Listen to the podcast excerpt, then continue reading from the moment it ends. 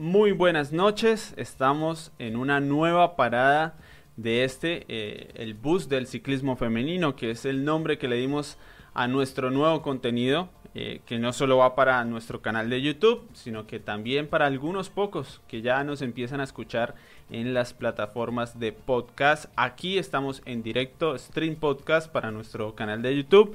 Así que bienvenidos a los que ya nos estaban esperando. Teníamos algunas personas eh, atentas porque creo que de a poco se van sumando a esta iniciativa, por supuesto, de empezar no solo a hablar, sino creo que especialmente a aprender, a untarnos un poco de ciclismo femenino. Esa es la clave. Y para eso, como yo no soy un especialista de ciclismo femenino, tenemos a Natalia Santamaría. Ya puse el apellido para dar más pistas. Por si yo sé que hay muchos con, ganas de avanzar en las pistas sobre Natalia, ya, ya les doy ahí el apellido de Natalia.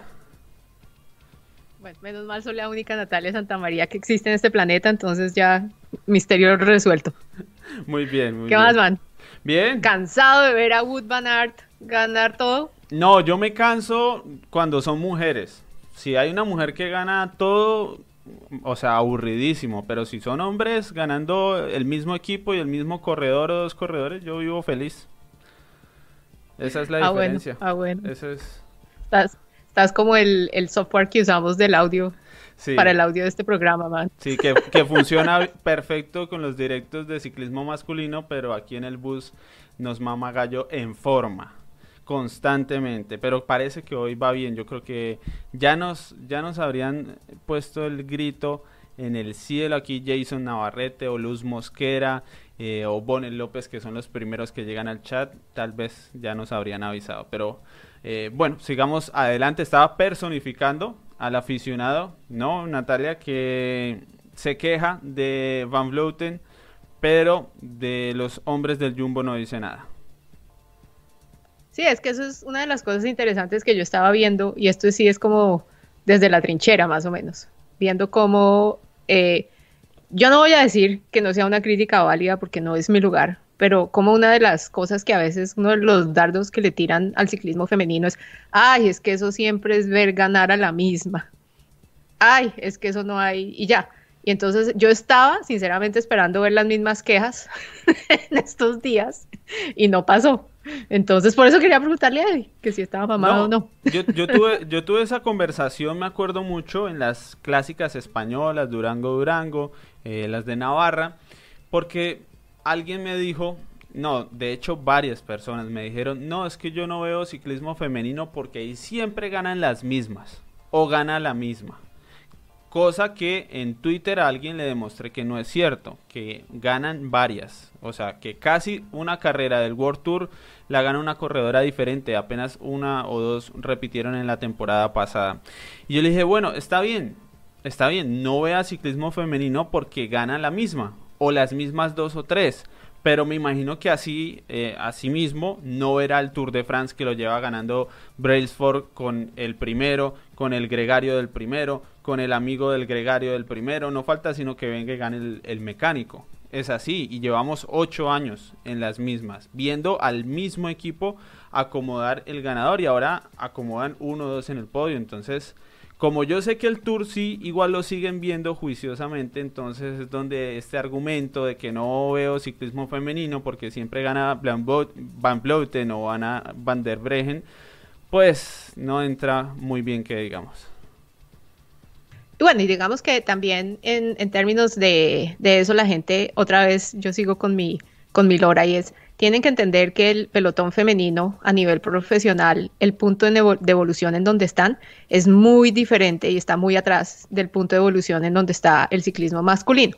Dado por el hecho de que en el ciclismo femenino, en el ciclismo masculino, perdón, todo el pelotón World Tour, que son como 16 equipos, todos y cada uno de esos corredores tienen un salario que les permite dedicarse a ser ciclistas, a entrenar y a correr y listo.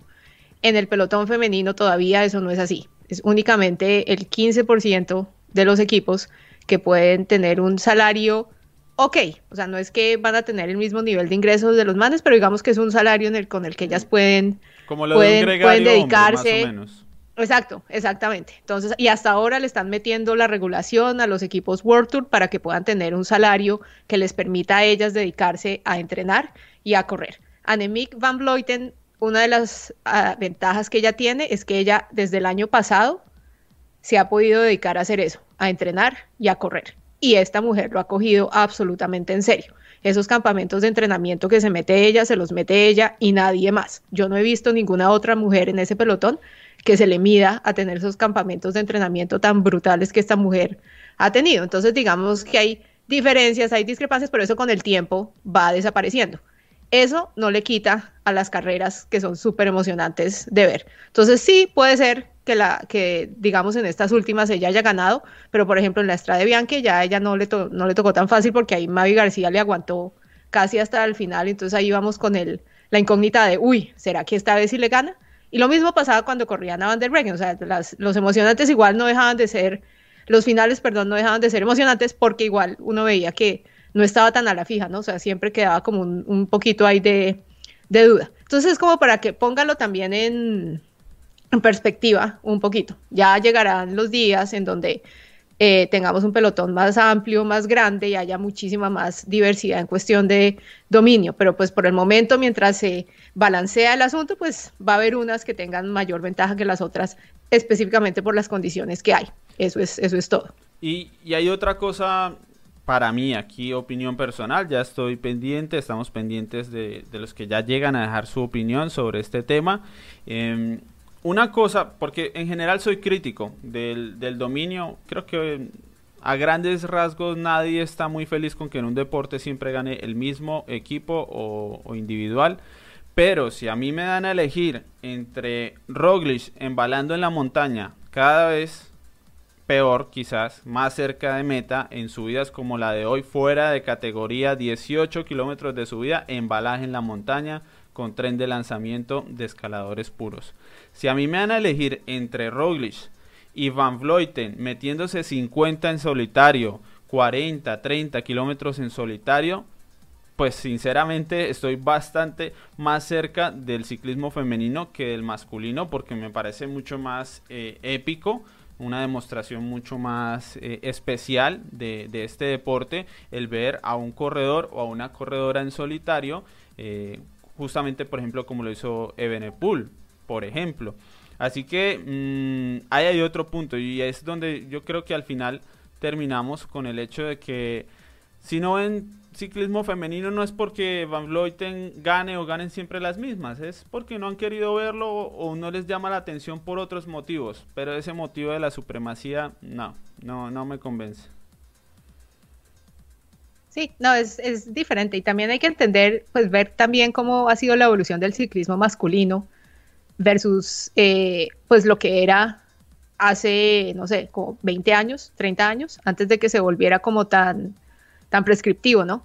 Y eso pues obviamente tiene que ver cómo avanzan todos los deportes. Eh, el béisbol, si uno lo mira, el mismo baloncesto también, pues cuando le meten ciencia y se empiezan a estudiar cuáles son las estrategias para ganar y qué es lo que funciona, pues aparentemente en, los, en las grandes vueltas lo que funcionan son los berracos trenes. Entonces, si eso funciona y si así se ganan, pues obviamente eso es lo que va a hacer los equipos, pero eso obviamente viene con la misma evolución de años que tiene el ciclismo masculino. El femenino afortunadamente todavía no está ahí, todavía no le están metiendo tanta ciencia y ellas tienden a arriesgar un poco más, precisamente por eso, porque no tienen tanta prescripción. Entonces, sí, no, o sea, es, como diferente, pero fue interesante ver cómo eh, unas cosas molestan más si pasan en el pelotón femenino que si pasan en el pelotón masculino. Entonces, interesante, obviamente aquí no estamos para empezar a desgarrar vestiduras ni nada, pero sí, sí, sí queríamos ponerlo ahí en el, en el corcho, ¿no? El pincito en el corcho y, ya. Observación. Es, interesante, eh, es interesante el, tema. Además es un debate que en la medida en que se siga promoviendo el ciclismo femenino, especialmente en Twitter y a los organizadores eh, les nazca invertir más en televisión y todo esto y más visibilidad, va a surgir porque Van Vleuten no parece que vaya a aflojar muy pronto, pueda que siga ganando mucho este año, como creo que también va a seguir ganando eh, el Jumbo Visma y, y, sus corredores, o de pronto el Ineos vuelva y aparezca y otro año más con victoria ojalá colombiana, si no puede ser Thomas o Froome o quién sabe si Bakov, pero bueno, ganará quizás en el mismo equipo. Y, y entonces sabemos que la gente está más dada a, recibirlo bien de parte de, eh, del ciclismo masculino. Vamos a ver un poco que ya está Miguel Alvarado, el señor Félix Sierra, muy puntual aquí en, en la cita. Andrés Pacanchique, dice que además eh, casi nunca lo transmiten. Yo creo que eso también le daría mucho valor a lo que hace Van Vleuten, ¿no? Mm, verla en el ataque y después verla 50 kilómetros eh, manejándose con las diferencias y en solitario eh, le daría creo más, más realce a esas victorias. Claro, no, eso obviamente porque es que digamos que la, la parte del argumento es que siempre es la misma ganando y eso es porque uno no ve el desarrollo que tuvo la carrera, o sea, no vimos qué fue lo que pasó para que llegara a ese punto. Todos los ataques y demás que han hecho para tratar de aislarla o hacerle daño, eso no se mostraron. En las clásicas de Navarra hubo varios reportes diciendo que Ana van der Breggen y otras trataron de atacarla antes de que fuera la, decisión, la decisión al final. Entonces, obviamente, no poderlo ver, eso causa, problemas. Ahora, televisión la tendremos para las carreras que son World Tour, porque digamos que eso fue una de las reglas que metió la UCI eh, este año para los organizadores de carreras, que son World Tour, razón por la cual la ASO quería tumbar de las carreras que ellos organizan de esa clasificación para no tener que garantizar que fuera que tuvieran que, mostrarlas que mostrarlas en vivo. Entonces, únicamente para carreras World Tour hay como algo de imágenes garantizadas, pero el requisito está únicamente para los últimos kilómetros. Entonces, son como 40 minutos que básicamente prometen esas carreras. En las otras sí depende mucho de los organizadores y qué tan caro sea mandar las imágenes. Si es una cosa donde ellos puedan hacerlas usando red celular, entonces hay carreras, sobre todo en los Países Bajos, que hacen eso, que si la red celular les aguanta para mandar las imágenes, eso es una forma que es relativamente económica de poder mostrar imágenes y las mandan así. Ahora, si estamos hablando de carreras en Italia o en Francia, donde hay montañas y ya la, la, cuestión celular no funciona tanto, entonces ahí se complica porque entonces tienen que meterle lo de las cámaras de televisión y eso ya eleva el costo muy, muy grande y los eh, presupuestos que tienen las carreras femeninas son muy pequeñitos. Entonces, digamos que no les da para mostrar vainas femeninas por el momento. Si crece obviamente el interés y se ve el valor que puede dar meter la inversión de hacerla, de, de mostrar imagen de televisión, entonces la cosa, la cosa cambia pero por el momento digamos que toca es pegados a Twitter y ojalá los organizadores les dé por hacer, aunque sea paquetico de resumen, ¿no? Donde muestren algo de, imágenes, pero en ese, en, ese, en eso estamos crudos todavía. Ha mejorado un resto a como estábamos hace cinco o seis años, pero está crudo el asunto todavía. Entonces no, ahí sí es como, tengan, tengan un tricito de paciencia. Es que, Yo sé que es duro, pero nos toca. Sí, no, antes era peor. ¿Cuál, cuál es es un poco como estábamos con la transmisión de ciclismo en señal abierta hace 10 años aquí en Colombia, del masculino. No había nada. A veces el Tour de France, no sé, por allá City TV, Canal Capital, Señal Colombia, pero uno no veía nada de la temporada, tocaba todo por, por internet y en eso también se ha avanzado. ¿Cuál es la transmisión más larga que existe en la temporada hoy día de ciclismo femenino? Transmisión más larga en términos de, que muestren toda la carrera de tiempo. Sí. Uy, las, las carreras que hacen en los Países Bajos eh, y Vargarda también en, Suiza. Esas, pero por lo que les queda fácil y por lo que te digo, que pueden mandar eso por, por cosa celular y funciona, funciona perfecto. En Bélgica, Entonces, cuando yo he ido a trabajar a Bélgica, es sensacional uno ver esa velocidad del internet móvil para hacer directos, previas en directo y lo que hacía ya para ciclismo colombiano es que la tienen, es, es factible, mejor dicho. Sí, el Balls Ladies Tour tenía buenas cosas y es que se me escapa la, la, una de esas clásicas de un día que hacen en la primavera que, las cancelaron desafortunadamente esta vez en los Países Bajos que suben por el Bamberg y eso, y obviamente como les queda fácil, pues la mandan absolutamente toda. O sea, ve uno desde principio a, a fin la, la carrera. Eh, de resto, las otras, los, digamos, las otras carreras, aunque no hagan buena cobertura en vivo, sí hacen buenos resúmenes después, o sea, como que sí le muestran a uno toda la historia de todo lo que pasó y no se limitan a mostrar cuál fue la acción en los últimos 20 kilómetros. Digamos, los, los videos resumen del Giro Rosa que salían hace años son buenos. Eh, los que hace el, el, Women's Tour en eh, el Reino Unido también son buenos. Entonces, digamos que ahí poco a poco se va avanzando. Digamos que esas, esos resúmenes ayudan a mirar qué tanta audiencia hay y de ahí poco a poco se va, se va, se va fortaleciendo eso, pero va a ser un proceso que toma tiempo porque desafortunadamente ahorita el pelotón femenino no está atrayendo la inversión que se necesita para poder hacer la producción de televisión que sea al nivel de lo que ve uno ya en, pues, carreras masculinas, porque pues obviamente ellos llevan, o sea, estas carreras, por ejemplo, nomás para comparar el Giro de la Milia, esta va a ser la 100, la, la 105, el número de 105 para la de los hombres es la quinta para las mujeres, entonces ahí todavía hay... No hay mucha diferencia. o sea, como que no. Es, es, no, no, se ha posicionado todavía el mercado, no se va a ver esto, va a ver cuál es la audiencia, no hay forma de mirar eso, en cambio, pues obviamente la de los hombres ya está establecida, ya tiene sus, sus eh, como sus, sus, padrones ahí pues metidos, en cambio a las, a las, de las mujeres toca construir eso y pues toca con paciencia empezarlo a construir, empezar a generar audiencias y así hacer pues atraer esa inversión. Centésima quinta, nos dice Carlos Soler. Muchas gracias, Carlos. Muchas gracias, muchas gracias. Para eso los tenemos. Sí, sí, sí, sí, No, está muy bien. muy bien. A mí se me olvidó, se me está olvidando hablar español, man. no, de hecho, no, muy pronto vamos a traer una invitada aquí para que eh, hable en inglés y con eso eh, no se siente oh. lejana en el idioma. pero bueno, por ahora entonces, es que aquí nos estaba preguntando David Barón que entonces, ¿por qué no hacíamos un análisis en vivo, ya que están de moda aquí en ciclismo colombiano entre las carreras eh, masculinas? Pero yo creo que si no hay por lo menos una hora sólida, eh, no valdría mucho la pena. Y creo que no. En las Ardenas no hay ninguna con una hora, no.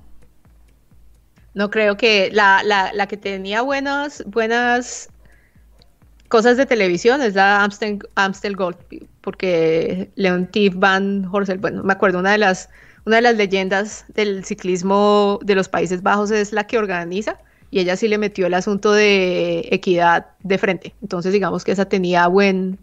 La televisión es, como, pues, bien en términos de cobertura, pero de las otras es, es grave. Si, si el organizador es ASO... No. olvidémonos. Porque es que tienen las cámaras, por ejemplo, en Flanders y en la, y en la vuelta balona tienen las cámaras ahí puestas y no son capaces de prenderlas. Yo me acuerdo hace como cinco años todo el mundo mandándole por Twitter como prendan las cámaras, no me importa si nadie habla, no, pero por favor déjenos ver las imágenes, están ahí las putas cámaras, porque no las prende, por favor? Solamente muestran eso. Entonces sí es difícil. O sea, esto creo que, Aso, ha ido de frente, o sea, ASO muestra su, su desinterés de frente, ellos no, no se ponen con vueltas en sí, bueno, ahora tendremos que esperar, vamos a esperar para David. Eh, no me suena mal la idea, es difícil convencer a Natalia, pero yo puedo, nosotros podemos. Y si se da que, no sé, las alguna colombiana eh, mejora, sigue mejorando y ya aparece un poco más adelante, que eso a veces es necesario para un primer enganche con el ciclismo, pues podemos llegar a hacer algún análisis en vivo. Sí, sí, se tienen que alinear los astros las estrellas para que eso pase, pero si no, no, obviamente si, si hay la oportunidad, téngalo por seguro que, que, hacemos la magia de que eso pase. A ver, miremos preguntas por acá. El mundial puede Espérate. Ah, sí, pero lo cancelaron, ¿no? Eh, sí, están buscando sede, es cierto.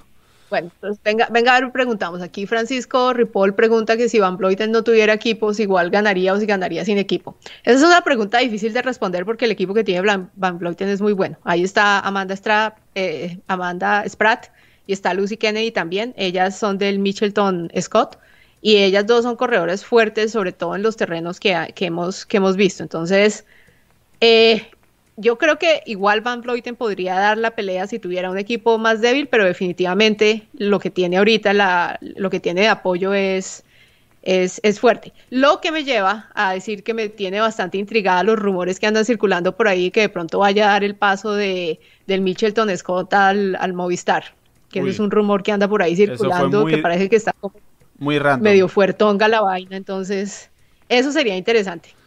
Yo eso no lo vi venir. No, para, para nada, para nada, pero mire que parece, parece, y esto es Natalia poniendo el, oído ahí en el piso a ver qué ruidos oigo, parece que el que quiere, eh, el que está detrás de eso es Canyon, la marca de bicicletas, que ellos quieren tener a una mujer así de las top montada en, una camión. Entonces, como Pauline Ferran Prevot está dedicada ahora a lo de montaña, entonces quieren tener presencia, presencia en ruta. Entonces, por eso es que si se va para el Movistar, yo creo que el Canyon es el que va a girar buena parte de ese cheque, porque el Movistar no creo que tenga un, eh, presupuesto así muy, muy amplio. Ellos están desarrollando talento local de España y Paula Patiño. Yo creo que el, hueco que les dejó Quintana, Landa y Carapaz, tal vez, tal vez haya dejado un espacio para que ocurra eso, porque presupuestalmente hablando deben tener una diferencia enorme entre el costo de la plantilla masculina eh, de este año frente a la temporada pasada. Eso en caso de que más o menos fueran los mismos dineros, pero, pero sí debe haber una diferencia enorme. Y es que, y es que partamos de una cosa, Eddie, y es que con la mitad, un cuarto de salario de lo que se gana, no sé, Chris Froome, alguien de Linios, con eso usted ya Van pone, Porque... pone, pone, lo de un equipo durante un año, o sea, es una cosa ridícula. Sí, o sea, Quintana es, de 2, 3 millones por ahí, de 2, 3 millones, yo creo que era lo de Movistar, no creo que sea menos ni más, 2, 3 millones. No, no, ninguna mujer está cerca de ganarse esa plata, o sea, eso sí pero lejos. el presupuesto de un año, de un año del funcionamiento de un equipo de ciclismo, usted con un millón hace maravillas. Con eso ya, todo un equipo femenino. Entonces, sí, yo creo que es mirar ahí a ver. Voy a hacer el mix al fútbol en el partido del PSG y el Atalanta, que el sueldo de Neymar era más alto que el sueldo de todo el equipo del Atalanta. Pues yo creo que más o menos así es. Más o menos esa es la comparación. Pero yo entiendo que estos equipos tienen sus como su presupuesto separados, ¿cierto? Entonces, el presupuesto que llegó para el Movistar femenino, no sé qué tan qué tanta qué tanto compartan ahí, pero pues toca ver porque obviamente si les llega a Mick Van Vleuten llega bastante visibilidad. Y yo sé que si Canyon también quiere tener eh, famosa montando bicicleta Canyon, pues obviamente ellas ponen ahí un poco del, del billete. Ahí veremos, ahí veremos, pero eso sí está interesante porque entonces sí llegaría a una escuadra en donde claramente no tiene la misma fortaleza de sus compañeras que tiene ahorita en el, en el Mitchelton Scott. Todo esto salió porque a ella se le vencía el contrato con el Mitchelton y entonces hubo el, el problema aquel de que se quedaban sin fondos, de que de pronto no alcanza y luego pasó lo de la Fundación Manuela, luego se cayó eso y luego volvió otra vez el otro año, en fin. Entonces en ese río revuelto ella empezó a buscar para dónde irse. Había sonado para el Jumbo, que entiendo que vamos a tener Jumbo femenino y quieren que sea un Jumbo tan Jumbo como el de los hombres, que sea tremendo.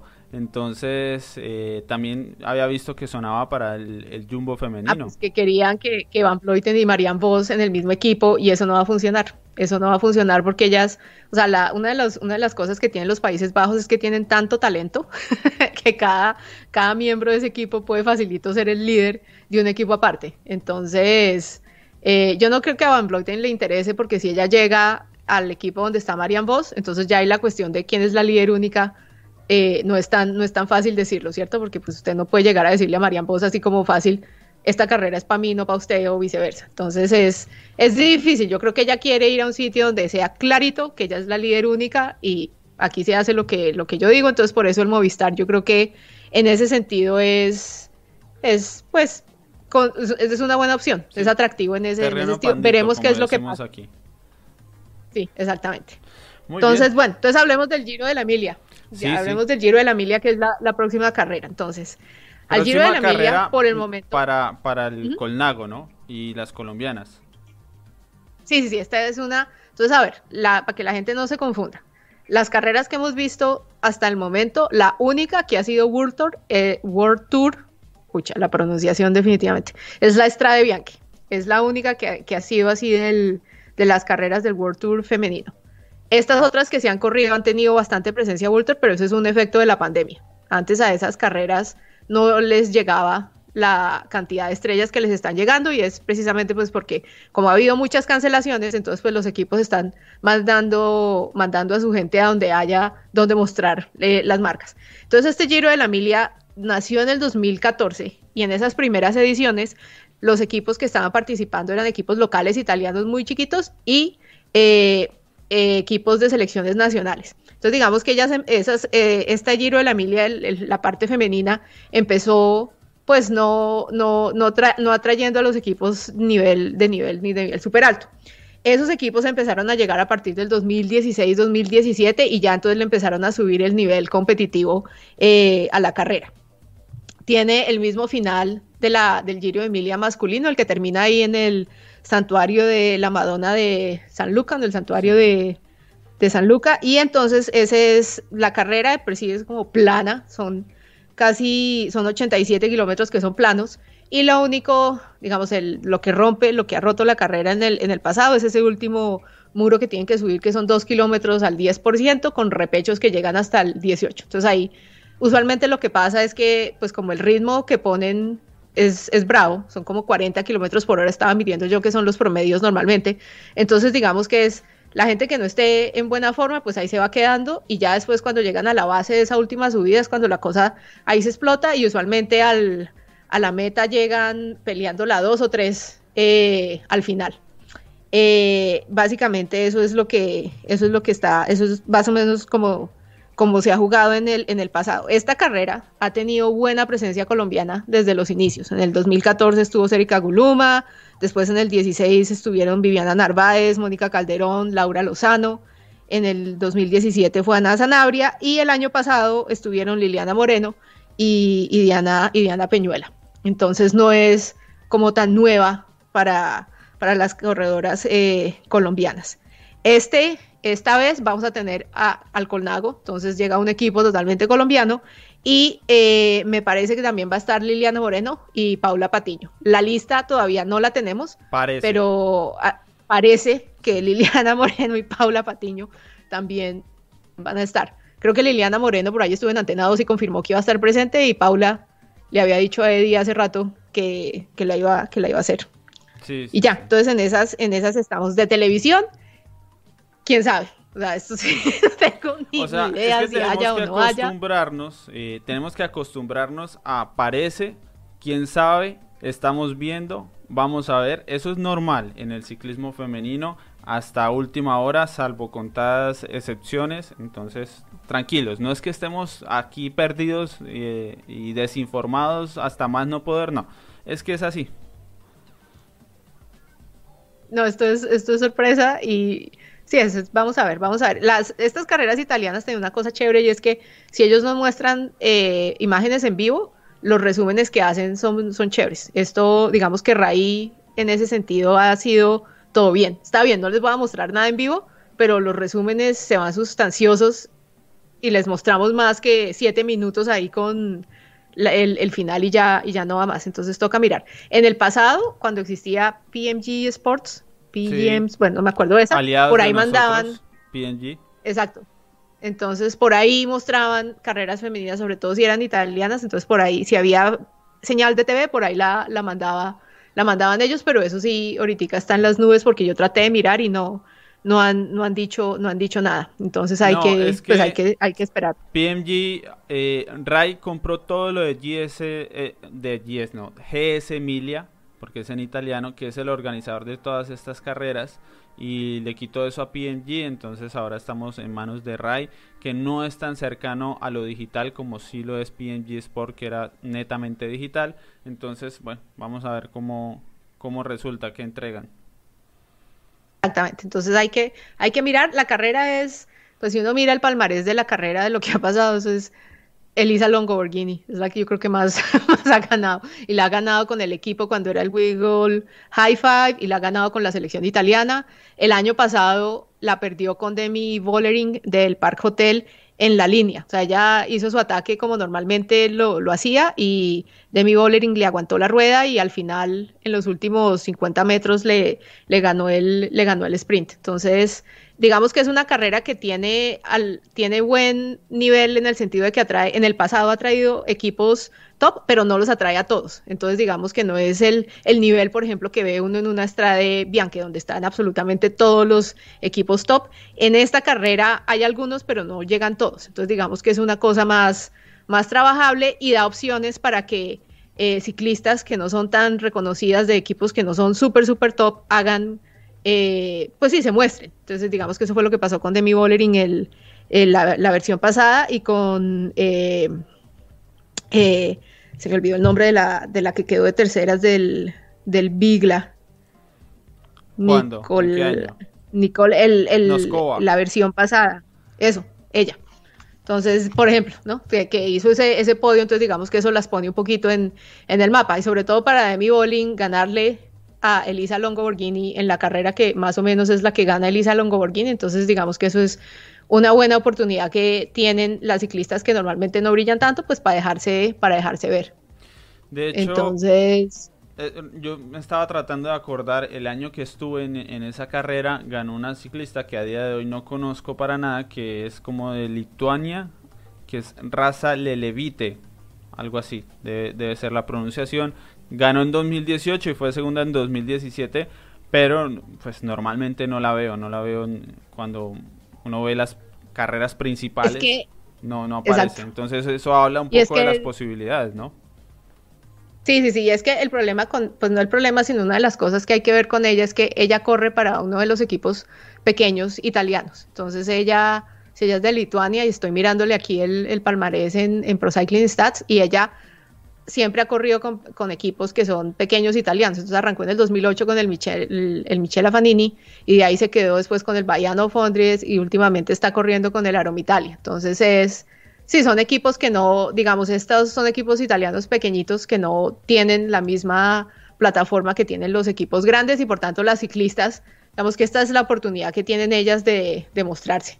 Entonces, y eso obviamente a los patrocinadores, que además de todos son italianos, les sirve, les sirve mucho. Entonces, digamos que en el pasado ha sido una carrera que no es súper, súper, súper top, pero pues tampoco el nivel está muy lejos de ese top, porque hay equipos buenos que vienen y la, y la pelean. Toca ver ahorita con lo de la pandemia cuántos equipos del top estarán pidiendo pista para que las dejen correr como pasó con las clásicas de, de Navarra. Entonces, pues veremos porque otra vez la lista no la han publicado, los equipos están también callados, no han dicho quiénes van eh, entonces, pues toca esperar a ver qué, nos, qué nos sale. Voy a mirar, voy a pasar por el chat, Eddie, a mirar a ver qué preguntas tenemos. Entonces, Oscar y algo. Estaba viendo el, una pausa, estaba viendo el, perfil y definitivamente es una carrera donde uno esperaría que no, especialmente las corredoras del Colnago, encuentren algo más ameno para terminar la prueba sin inconvenientes y básicamente llegar a faltando 3 kilómetros a meta, eh, puede ser en el grupo, ¿no? Exacto, sí, sí, sí. Digamos que en esto se, en, en, teoría eso está, se podría. Ya, ya esto es, digamos, un poco más trabajable. Esperemos, porque si vuelven ahora y se mandan otra vez todos los que les llegaron a la Durango, Durango y, la, y las clásicas de Navarra, pues eso obviamente cambia el nivel un, un poco. ¿Ves? ahora sí podemos ir al chat. Sí. Listo. Entonces aquí hay alguien que me pregunta si conozco a Chloe Digert ya no es Owen, ella se separó del marido, y que sé ella, bueno, entonces, si no, eso fue, el, ella ya, o sea, eso fue una cosa, se casaron y duraron como un año y ya, ya no más. Entonces, Chloe Dygert es este fenómeno que destruye los récords de persecución individual en la pista, eh, destruye el pelotón femenino en Estados Unidos y destruyó totalmente el campeonato mundial de contrarreloj el año, el año pasado. Entonces, esta mujer es súper enfocada en lo que tiene que ver con la pista y con contrarreloj. Eso es lo de ella. Si ella corre la ruta con equipos y demás, es porque le toca para que la lleven a los, a los campeonatos mundiales. Pero por ella fuera, se dedicaba a lo que se, a como se dedicó la entrenadora, que es Kirsten Armstrong, absolutamente no relación con Lance entonces, si ella pudiera, se dedica a hacer lo que hizo Kirsten Armstrong, que fue volverse una tesa en, el, en lo que son las, las contrarrelojes individuales. Entonces, en estos momentos, digamos que el programa que tiene Chloe Dygert es con un equipo que se concentra en preparar talento para la talento que represente a Estados Unidos en las Olimpiadas. Entonces ellas ahorita están pues con el 2020 o 2020 como le dicen acá, el equipo que donde está Natalia Franco también. Que esperamos tenerla aquí muy pronto. Exacto. Uh, chévere. Entonces, bueno, el caso es que con, con Chloe ella, la, si corre carreras de ruta, normalmente las carreras de ruta que corre las corre aquí en Estados Unidos y cuando va a Europa va a hacer eventos que son como seleccionados a mano para lo que ella tiene que correr. Yo estaba leyendo y ella es tan selectiva porque aparentemente es supremamente susceptible a tener lesiones.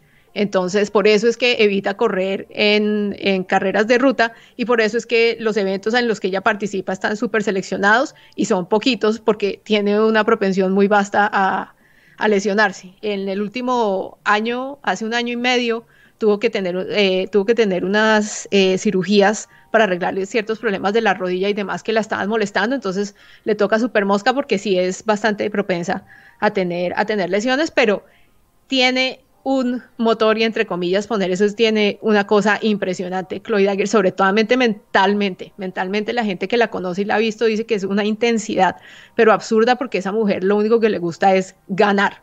Entonces es una de esas ciclistas que dicen que cuando llega a la línea de meta la sola presencia ya intimida al resto porque emana, ¿no? Esa, esa aura de las voy a quebrar a todas porque aquí vine yo a ganar. Que lo hizo el año pasado en el Tour de, Colorado, ganó todas las etapas, creo, y obviamente se llevó la general. Entonces sí fue una cosa, una cosa bestial. en un mundial no es fácil, ¿no? Y mucho menos cuando ella no está justamente en ese, digo yo, en ese roce constante con este pelotón, que es el, el del mundial, más o menos. Sí, exacto. No, y la historia del mundial fue chistosísima porque básicamente entonces lo que hicieron con ella en la bicicleta, que yo me acuerdo una de las cosas que salió que me llamó la atención es que ella iba corriendo sin potenciómetro. Entonces es como, como, como, ¿cómo? Como que iba corriendo. Se lo quitaron para quitarle peso a la bicicleta, por lo que el, el, terreno tenía esos repechos. Entonces miraron a ver cómo podían quitarle el peso que más fuera a la, a la bicicleta. Entonces le quitaron el potenciómetro por eso. Y ella decía que ella no entendía muy bien las instrucciones que le estaban diciendo por el radio, porque la que iban en el carro acompañante, eh, el nombre es Inayoko Toirenberg, ella es una de las directoras del, del Tec Segafredo, y ella es alemana, entonces el acento de ella en inglés viene con, con sabor a alemán. Entonces Chloe decía que Ina, cuando le hablaba por el, radio, por el radio, ella es como que no le entendía si Ina le estaba diciendo cójala suave o hágale que está cerquita. Entonces por eso fue que, o sea, en medio de todo eso, ella no quería dejar ni una onza libre y entonces por eso fue que le dio con toda hasta el final, porque por el radio, en medio pues del cansancio y demás, no le entendía muy bien el acento a, a Ina, entonces por eso fue que se fue hasta el, hasta el fondo. Pero el, la demostración que hizo en esa contrarreloj individual el año pasado en los campeonatos mundiales, yo creo que a todo el mundo lo dejó con la boca, pero en el piso. Fue sorpresivo, o sea, no que fuera una corredora desconocida, pero sí tengo presente que, que dio una campanada allí en el Mundial, ¿no? Y pues ahí estuvo la respuesta para Oscar Hidalgo, por si quería que habláramos de Chloe Dagger, pues allí estaba. Por si la conozco, pues si la conozco, no es mi amiga, pero yo la distingo, ¿sí? por eso, por eso este espacio para Francisco que me dice que eh, Natalia me va a dejar sin trabajo, ojalá en ciclismo femenino, ojalá, ojalá sea así. Pero todavía no, nos, todavía no nos da para tanto. Todavía nos falta, no sé qué, cuántos espectadores. Uy. tengo fan, Daniel M, vea, a mí ya me vinieron a hacer declaraciones de amor aquí. No sé quién eres, mejor que no sepas, Daniel, dejémoslo así, sí, dejémoslo así. Platónico es más chévere. sí, sí, sí. Lleguemos hasta el apellido. ya hoy les traje el apellido, entonces eh, llegamos hasta ahí nada más. Y de resto, ciclismo femenino. Pues bueno, yo creo que a grandes rasgos, para ir redondeando esto, tenemos carrera, tenemos eh, en acción a las colombianas, prácticamente a todas. Un final que pues no, les, no le viene mal a Paula Patiño ni a las mejores del Colnago CM, Carolina Upegui, Daniela eh, Ateortúa, Erika Botero, que son como las corredoras más fuertes en este tipo de recorrido. Y quizás el nivel que no es tan alto les permita, no sé, entrar top 30, top 40 puede ser. Sí, no, la, aquí lo, lo, clave es que ellas pues que lleguen bien ahí a la base de, de, la subida de esa final a San Luca, que pueden, porque esta carrera son 87 kilómetros pero entonces lo que pasa cuando es así de cortica es que salen a toda desde el principio, ¿no? Entonces la, la media siempre está como alrededor de los 40 kilómetros por hora. Entonces, si ellas pueden aguantar ese ritmo y llegan bien ahí a, la, esa, última, esa última subida, ahí bien, ¿no? Ya ahí les toca es resistir, como dijo Diana la vez pasada, resistirle la rueda a estas viejas y, mirar a ver hasta dónde se, hasta dónde se llega. Sí, es que, a ver, en ciclismo masculino, esa carrera sería a paso, fuga consentida de corredoras de equipos pequeños eh, y que se sabe que se va a controlar a paso a paso a paso, las recogen al final y llegan a decidir todo en los últimos dos kilómetros. En el ciclismo femenino no lo vemos, pero se sabe que no es así. No, no, no. Normalmente lo que pasa es que, eh, digamos que lo, que lo que pasa antes de llegar a esa base es muchos intentos fallidos de fuga, porque como la carrera es tan cortica, entonces hay poco de ataques y vuelven y los cazan, ataques y vuelven y los cazan. Entonces es divertido a veces cuando la gente trata de dar las, las pues que trata de pasar información por Twitter, acaban de mandar el, el, tweet y a los dos segundos, ah, eh, ya, no, sirvió, la volvieron a coger y mientras la cogieron atacaron otras dos. Entonces es como, eso son puras escaramuzas que, que están pasando porque no, normalmente la fuga no dejan consolidar. O sea, yo nunca, de las, desde el 2014, nunca he visto que llegue una fuga y se juegue y se juega la etapa. Normalmente como que llegan todas juntas, andando otra vez 40 kilómetros por hora más o menos al promedio y ya todo se rompe es en esa última, en esa última rampa. Con escaramuzas, porque no es que todas vayan, ¿no? Andando cheverongo y, coordinados así, felices de paz. No, no, no. Esto es escaramuza, pero normalmente lo que pasa es que llega un pelotón reducido y ya la cosa se termina de partir en esas últimas lomas. A la, a la meta llegan peleando dos, tres, cuatro nomás. De resto, ver un grupo más grande de eso no, no, no ha pasado por el momento. Entonces, además que esta es una subida dura.